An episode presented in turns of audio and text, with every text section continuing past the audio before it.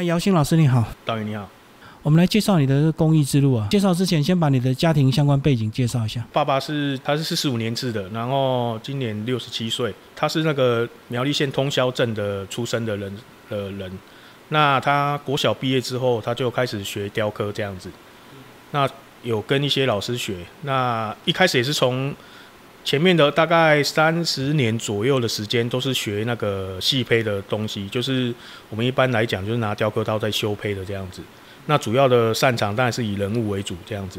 那那时候大部分都是做一些日本外销的，那那个年代日本外销很盛行，所以他就是一直都是从事日本外销的代工这样子。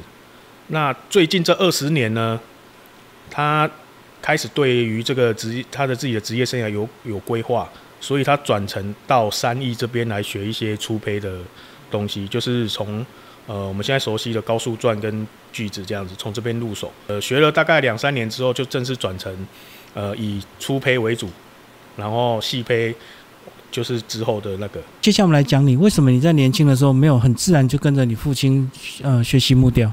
呃，因为一开始其实年轻的时候，大家都有叛逆期啊。那时候我觉得我不想要照着他规划的路走，所以呢，像我高中毕业，我也是有考上大学。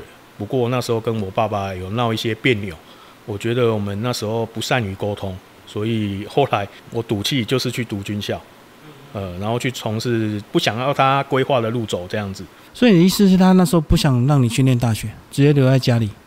他那时候其实他本来没有打算让我接这个东，诶，承继这个家业，因为他那个年代景气其实不错，他不一定要从事说一定要从事诶雕刻这个行业。那因为我们这个行业也会有职业伤害，一些就是长久累积的一些职业伤害，所以他那时候并不想要让我接。他那时候比较没有抱持的说哦，一定要让我承接家业这样子。后来的话，就是我去读了军校，那我自然而然我应该说经过军校的历练，其实。我长大蛮多的，哎，就是高压的环境下，那我觉得我成长蛮多的，更能够体会他的这个一些用心良苦。对，跟尤其是我现在我已经是当爸爸的人了，所以我更能体会说，哦，他那时候对我们的苦口婆心跟那个呃规划是其实是对我们的好，只是说他不善于沟通，就这样子。所以你的意思，他本来就希望你好好念书，不要走他这一途。对，他原本是希望他其实小时候。他蛮栽培我的，他就是诶很很多补习什么的都会让我自己去补这样子。那我那时候成绩也一直都很好，只是说呃，就到了那个年代，就到了到大概高中高二、高三的时候，不知道是没有沟通，还是说哦长久的压力这样子。我觉得那时候很叛逆，所以我并不想要照着我爸的路走。好，那你说那时候已经考上大学，为什么后来没有念大学去念军校？就是我爸爸想要让我读大学，但是我就是。不想读大学，他越要你念，你就越对对。那时候真的就是坦白讲，就是叛逆。哎，我就是不想要照他走的，照他要我走的路走这样子。就从军八年的时间，先简单讲一下你的这个工作内容。我下部队的时候挂的接，呃，应该说类别是属于通知电管科，然后是属于通信部门这样子。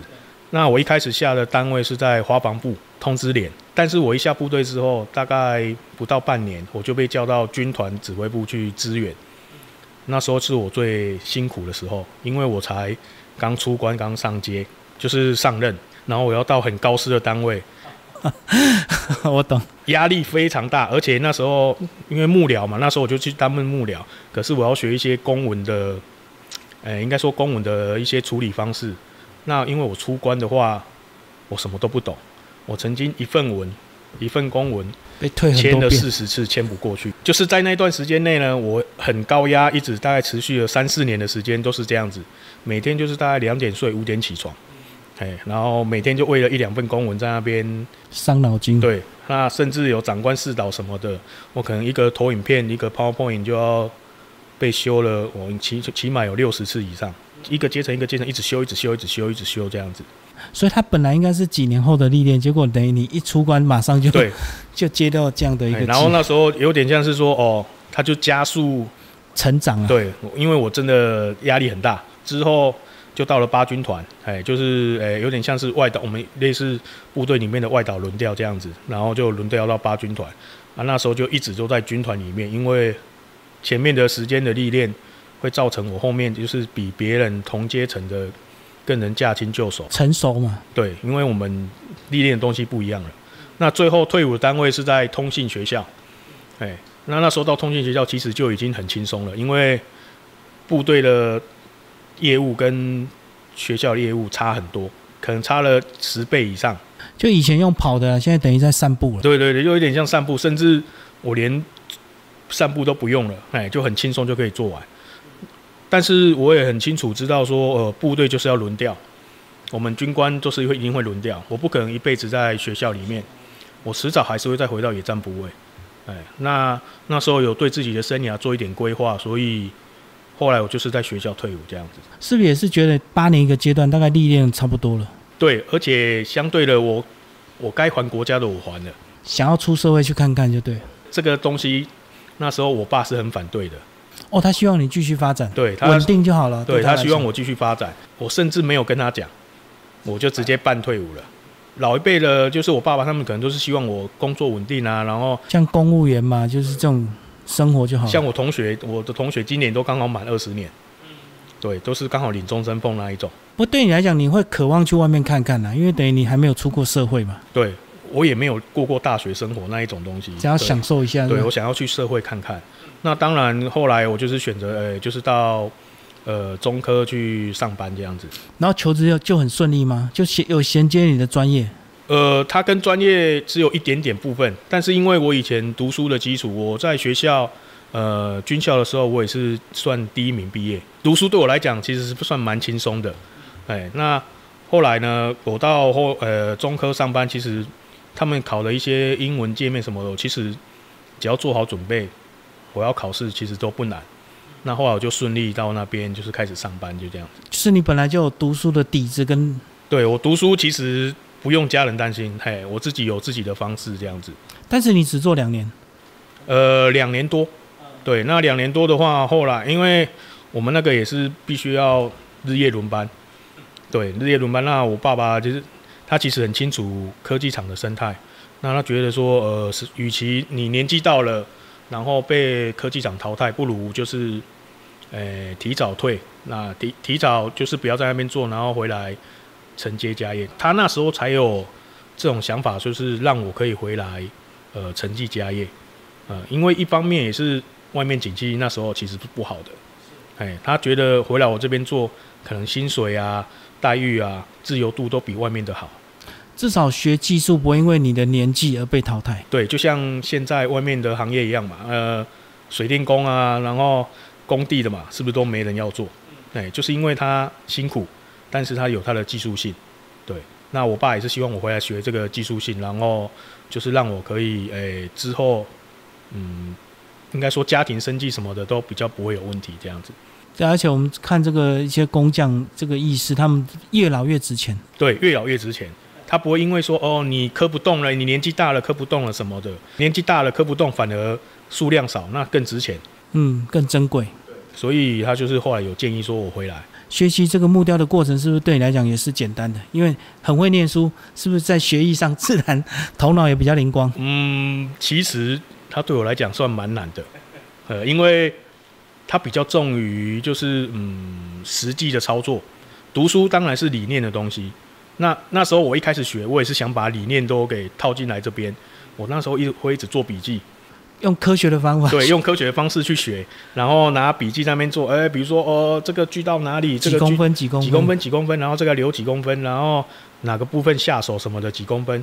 我那时候做了一两本笔记，可是发现没什么效果，因为我爸只会跟我讲说，这里本记啦，这里爱用经验咧嘿嘿，就是你要用你长久的经验，然后用身体去记忆它的一些诶、特殊的美感这样子，哎，那那时候我在这一段时间就挣扎很久。那每天也是这样子，诶、日复一一一日的动作，就是我每天做完，然后我爸过来看，就全部都改掉，做完全部都改掉，做完全部都改掉，甚至我全部呃整只都弄完之后，大家要拿去整只就全部再修过这样子。那时候其实挫折感是非常重的，因为我可能像我们一开始学，可能学一只手的手势，然后它可以修个二三十次，都还是不会过。就跟当年签公文一样。对，而且比那个更复杂。因为它没有很既定的公式，它没有标准啊。对，它没有标准，然后它只能说哦，你这块木头你就是要赋予它什么感觉，哎，赋予它什么美感，你一开始就要想好。甚至我们一开始做进去的时候，哎，你有发现任何的问题，要马上处理，哎，你就是要马上改方、改姿势啊、改方式去调整啊，尽量让它这件作品呈现出最好的效果。对，那这些都是当然我们学习过程中，呃，非常困扰的。因为你习惯有标准，对不对？对，什么事情都记下来。因为我们是理科的嘛，所以很多东西就是用理性的方式去思考，那用科学的方式去记忆，这样子。对。所以你在整个学艺的过程，七年的时间很漫长哎，很漫长，日复一日的动作，然后每天不停的修改，不停的修改这样子。好，七年后有一天，你爸爸说可以了。其实我也那时候刚开始，他一开始跟我讲的时候，我也发现，嗯，我好像也没学到说一定可以出师这样子。他只是跟我说，你就可以开始试看看的。从那个时候开始，他不太干涉我，他只有提供我半年的。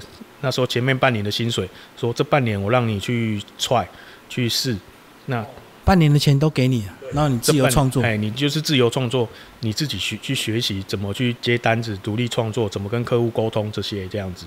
好，你后来是怎么样找到你的造型观音这条路？嗯，应该说我爸爸本来就是以观音为底子下去做那个，所以他一开始我学的时候，也就是以观音为主。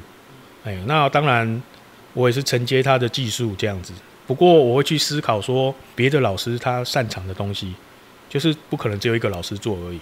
那我会去参考其他老师别人做的观音，对别人做的观音，他有什么带给我什么特殊的感觉，或者是说，呃，现在其实网络很方便，网络上的图很多，照片很多，对，照片很多。其实我想找什么都有，那各种东西都可以综合起来。那我再去从中思考说，诶，我去截取这个东西，它可能一件作品里面，它百分之十是好的，我觉得好的，我把它截取下来。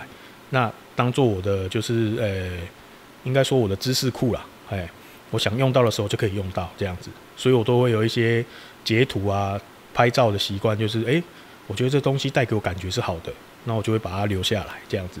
所以，变你的理工背景帮助就很大，就收集资料的部分。对，就是一个人思考是有限的，但是我可以综合很多人的思考下去去。融合出我自己的风格，这样子。就整个网络都是你的老师。对，那整个脸书也都是。原则上我是这样子做的。所以你虽然师承你爸，可是后来是走出你的特别的一个观音造型路，就对。对，现在有时候连我爸都会自己参考我的我的方式去做，哎，因为他毕竟他不擅长于操作山西产品跟网络时代的东西。那他有时候看我的东西，他会觉得嗯，怎么跟他以前做的方式不太一样？他们以前做是不是比例上要求比较精准，就是要比较像，然后那个神态的，然后甚至整个呃东西整个收尾什么的，他们都有他们自己呃比较自私的标准。哎，那像我的话，我就比属于比较呃天马行空，我觉得这东西就不应该是这样子。我觉得我想把它加什么东西进去，哎，融合什么东西进去，那做出不一样的感觉。不过这东西不一定会被市场接受。但是我比较想要挑战一下这个东西，就是我希望给他不一样的感觉，这样子。所以你有做头很大的观音吗？这个是我下一个想要做的，有点像是 Q 版的。对，这个其实网络上也有，但是它那个比例其实并不好抓，我必须要去多试几次。哎，就是多试几次，哎，只凸显头，然后身体短短的。对。但是这个东西它必须要再多试一下时间。对，它没有那么快可以那个，所以你会挑战传统就对，传统的比例。对，我也会去想要挑战传，但是有些东西它没办法改，就是没办法改。哎，不过可以改的东西，我会尽量去想要去试看看。包括观音旁边的一些造景。对，造景，它像我爸他们比较自私，他们就是呃竹林是不是？哎，竹林啊，或者是说呃莲花什么的。但是我会想要把它加一些什么哦，我有想过想要把它加金鱼。加什么进去？这样就是有一些我自己的 idea，我想要加进去。不过这东西就是我可能必须九九试一次，九九试一次，因为我还是以现实去考量嘛。哎，消费者的接受度主要主力市场还是要考。对对对对对，因为有的消费者他不一定能接受你这个想法。对你可能做了这一件，哎，你可能会发现很久都没有卖掉。这个东西就是市场接受度的问题。不过不，我不会因为说。这样子就不去挑战，哎，你这几年有比赛成绩吗？呃，我其实大部分我都有参加一些，呃，像博物馆它也有举办的，然后各县市有相关美展我也会参加。